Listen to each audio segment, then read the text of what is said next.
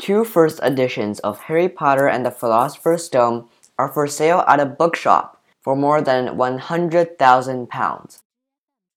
The one paperback edition and hardback version of the book are believed to be the only two on sale in the whole of the country, with the only paperback available in the USA.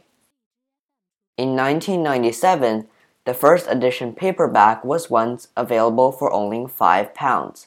Now it is on sale for around £12,000. The hardback edition was released at the same time, with only 500 copies printed and it has a 95,000 price tag, which is around $426 per page, which is quite expensive for a book, not gonna lie. But seeing as this is an old and popular book, then it makes sense for it to be this rare. That's all for today. Bye.